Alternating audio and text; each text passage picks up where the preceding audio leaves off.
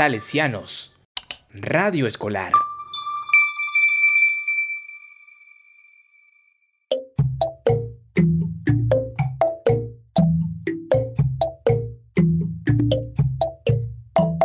Target.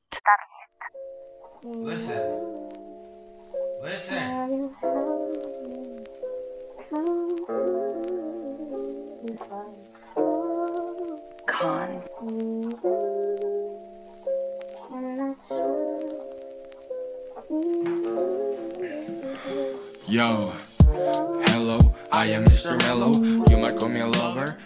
Y hola, queridos oyentes de Salesianos Radio Escolar. Sean todos bienvenidos a un nuevo episodio de History Web en Target. Mi nombre es Manuel López y los acompaño junto a. Juan David, hola, ¿cómo les va gente? Espero que bien. Yo como siempre alegres de tenerlos aquí de vuelta. ¿Y tú Manuel, cómo estás? Yo, pues, yo ando bien también porque hoy vamos a hablar de YouTube. Eh, supongo que ya muchos han de saber qué es YouTube, pues porque obviamente la gran mayoría lo utilizamos para ver videos. Claro, para, para ver videos y para escuchar música, que creo que también hay una gran parte de la gente que utiliza YouTube que solo es para escuchar música. Pero bueno, ni modo. Bueno, vamos a empezar con quiénes fueron los fundadores de YouTube. Así que son, estos son Steve Chen, Charles Harley y Jawed Karim. Ellos se conocieron trabajando en PayPal y se les ocurre la genial idea, entre comillas, de crear una página web de citas a través de videos. Em, re loco, man. Eh, creo que re mala idea hacer una wea de citas por videos. O sea, como que no pega. O sea, pa, no sé si pasé tiempo sí pegaba, pero para este no. No sé, la verdad. El día de San Valentín de 2005 se registraron el dominio como youtube.com. Em, nadie subía videos buscando el amor a YouTube. Entonces, ellos desesperados ofrecen 20 dólares por video subido en Craigslist, pues el cual es un sitio web de anuncios, pero pues no lograron tener éxito. Es que, what, what the fuck, literal, ¿quién... ¿Cómo se les ocurre crear una web de citas por videos? Yo creo que eso ni siquiera triunfaría ahora, ¿no? Porque pues ahora tenemos videollamadas o webs así. Pero una sitio web por videos, que es como raro, ¿no? Obviamente no iba a pegar, pero bueno. Deciden darle una vuelta a YouTube recordando el escándalo de Janet Jackson en el Super Bowl del 2004 y lo viral que puede ser ese video. Pero lamentablemente no lo encuentran y mejor deciden abrir la plataforma para cualquier tipo de videos. Para, lo que no, para los que no saben qué pasó con Janet Jackson en el Super Bowl, fue que Justin Timberlake dejó a Janet Jackson con un pecho al descubierto, pues en lo que durante años fue escrito como un fallo en el vestuario. Pero a mí me parece reactuado eso. No sé si llegaste a mirar el video. no, no, no llegué a verlo, what. Pero bueno, aunque supongo que ese video pudo haberle llegado a dar mucha popularidad a YouTube, ya que es común ver que los videos de desnudos se viralicen mucho en internet, creo, ¿no? La verdad es que sí, sí se viraliza re cuando se trata de imágenes así de celebridades. Pero bueno, siguiendo con el tema, el 23 de abril de 2005, Karin subió el primer video de YouTube llamado Yo en el zoológico. Los usuarios comparten enlaces de YouTube en MySpace haciendo que el tráfico se vaya disparando y pues entre más gente a la página. MySpace fue una red social muy popular hace años. Yo, en mi opinión, no la usé porque pues todavía no estaba en este mundo. Entonces, en noviembre del 2005, un anuncio de Nike con Ronaldinho es el primer video en superar el millón de visualizaciones en YouTube. Sequoia Capital y Artist Capital Mayanamente invierten respectivamente 11,5 millones y 8 millones de dólares a YouTube. Y en marzo del 2006, YouTube limita la duración de sus videos a 10 millones, que pues, what the fuck, re loco. ¿Por qué lo habrá hecho? Si al final lo quitaron.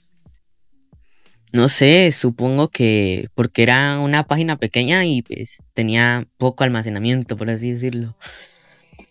En agosto del 2006, YouTube se convirtió en el décimo sitio web más visitado de Estados Unidos, superando los 7 mil millones de visualizaciones diarias. El 9 de octubre del 2006, el grande Google compra a YouTube por 1.650 millones de dólares. Y se firman acuerdos con Universal Music Group, CBC, Sonic BMG y Warner Music para la distribución de videos musicales, que por cierto creo que es lo que ahora más se ve en YouTube, creo, ¿no? ¿Tú qué opinas?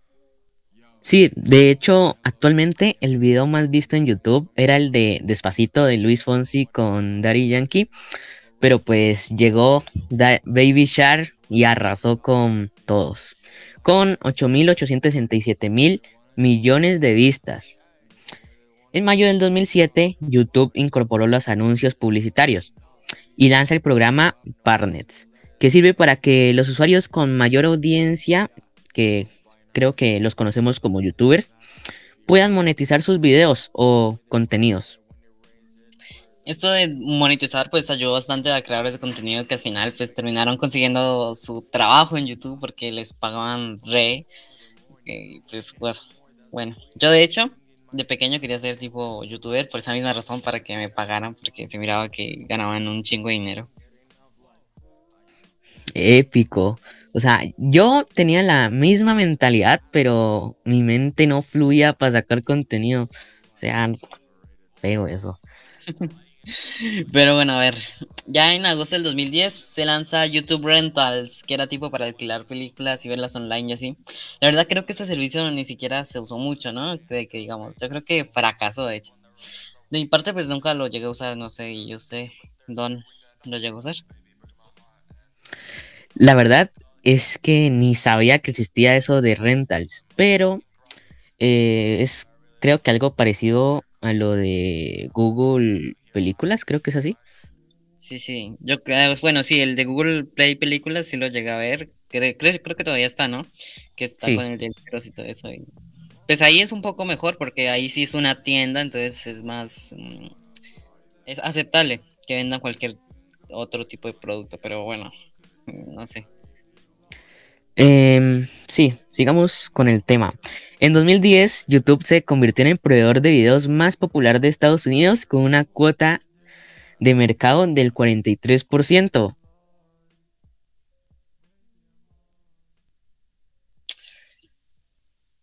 Em, en abril del 2011, YouTube lanza Live, la cual es una herramienta para realizar transmisiones en directo. De hecho, creo que en ese entonces era como la única plataforma popular en que se realizaba directos para entretenimiento.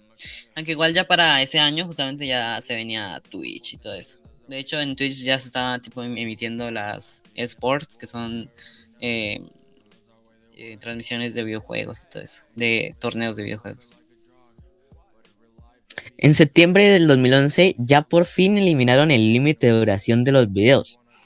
Y en 2012 por primera vez en la historia se hace el live stream de las Olimpiadas que obtuvo más de 72 millones de visualizaciones. Ya era hora que eliminaran el límite de videos. Yo vi a varios youtubers quejándose. Tipo, miraba sus videos y que, que se quejaban porque no duraba más de 10 minutos. ¿Tú viste eso? Em, no, es que de hecho em, no sabía que había límite de duración por ese tiempo. Yo creo que sí llegué a ver algunos que decía "Ah, ya se acabó el límite o algo así. Pues, ah, qué raro. Pero bueno, ya en octubre del 2012, el salto estratosférico de Felix Baumter se convirtió en el video en directo con más espectadores en YouTube, con 8, mil, 8 millones de espectadores viendo el directo. De hecho, en ese mismo año, eh, Gangnam Style, no sé si lo conoces, que fue algo que super pegó para el 2012. Sí, fue como el, primer eh, eh, eh, el video de K-pop o con canción de K-pop que llegó a ir por todo el mundo, creo que fue algo así, ¿no? Sí, qué bonitos tiempos. Ese fue el primer video en llegar a los mil millones de visualizaciones o el billón. Y en marzo del 2013, YouTube superó mil millones de vistas únicas al mes. Ya en 2014 se lanza YouTube Red, ahora conocido como YouTube Premium, para ver su contenido sin publicidad y al siguiente año se lanza YouTube Kids. En agosto del 2015 se lanzó YouTube Gaming para competir con Twitch de Amazon. La verdad es que obviamente pierde contra Twitch porque YouTube Gaming es muy aburrido, o sea, no varía en contenido. No sé si has llegado a ver que es solo varía en un juego que es Free Fire y lo más básico. Y en Twitch es, eh, ya varían los temas, sí o qué. No sé si has visto. Sí, la verdad es que sí, ya Twitch se convirtió como en el rey master de transmisiones de, de juegos porque eh, hasta Mixer intentó competir, pero nada, no, no llegaron a nada, entonces épico. Aparte, Twitch tiene tipo el juego más visto de- del mundo, se podría decir en emisiones, que es el de El Hijo Legend y es lo que más se ve en Twitch, pero bueno. Ya en noviembre del 2015 se lanza YouTube Music, una app móvil de streaming de música, la cual creo que sí lo usan bastante gente, pero obviamente no le gana a Spotify o quizás tampoco a Deezer. No sé. Mm, vieras que yo era de las personas que usaba YouTube Music. Es una plataforma bastante buena, pero para mí, obviamente, si tienes premium. A mí me, me parece que el premium de YouTube es bastante opcional comparado a otras plataformas como Spotify. No has visto, no sé si has visto que tipo no puedes elegir la canción que quieres en la eh, en una lista porque se te coloca cualquier otra aleatoria, a no ser de que tengas premium. Entonces es re bastante harto, diría. Sí, eh, de hecho, eh, no sé si estoy loco o lo estuve, porque antes, eh, tipo, podías escoger la canción, la canción en Spotify o Deezer sin que te reproduciera la lista automáticamente. No sé si llegaste a usarlo así. Yo la verdad creo que no llegué a usarlo así. Yo creo que me bajaba aplicaciones no oficiales para, para poder hacer esas cosas, para eh, escuchar la canción de la lista que quería y todo eso. Pero bueno, Hackerman. Hackerman, obviamente. No, pero no, no lo hagan, no lo hagan, obviamente.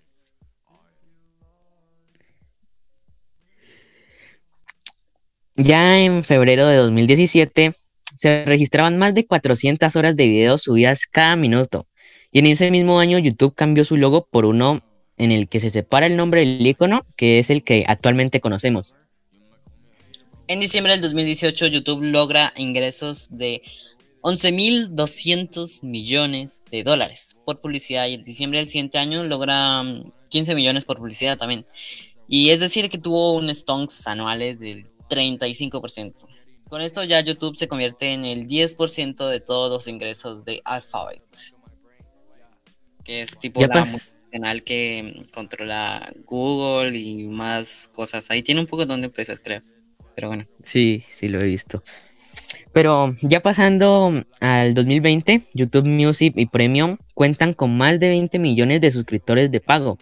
Y en el mismo año se redu- reducieron un 25% la calidad del streaming debido al, al aumento del uso de la plataforma por la cuarentena impuesta por el COVID-19. Y en septiembre YouTube lanzó Shorts, que es para competir con TikTok, pero creo que no le dan ni en los talones.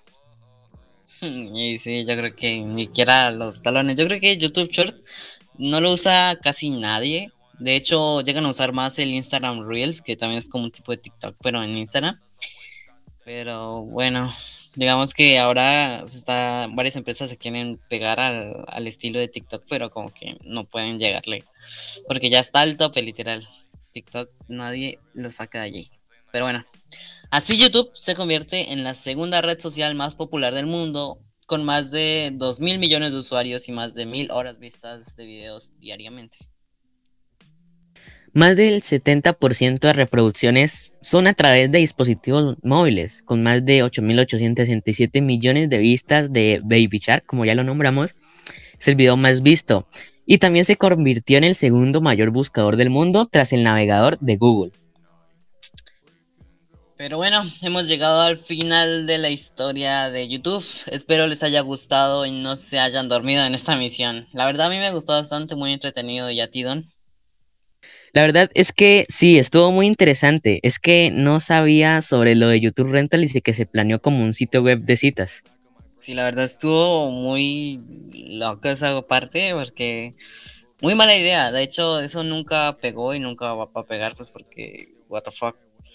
Habían llamadas y todo eso. Yo creo que un sitio web por video de citas, eh, como raro. Pero bueno, La verdad es que sí, re mala idea, pero pues como vemos, hasta el momento les surgió algo mejor y les va bien. Y recuerden que pueden seguir escuchando History Web si nos siguen en Spotify, donde aparecemos como Salesiano Radio Escolar, y en nuestra página web www.donbosco.edu.co slash emisora. Agradecemos y saludamos a toda la comunidad salesiana que nos está escuchando y especial agradecimiento al gigante, al padre César David Mejía Candamil, que nos brinda este espacio. Mil gracias por acompañarnos el día de hoy. Yo y mi compañero la hemos pasado muy bien y esperamos que ustedes también. Mi nombre es Manuel López y los acompañé junto con David Díaz. Un abrazo psicológico a todos ustedes y nos vemos en una próxima misión. Que Dios y María los acompañen. Adiós. Whoa,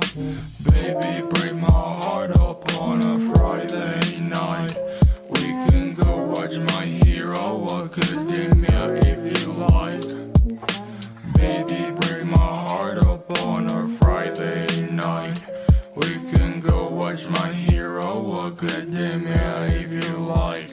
I.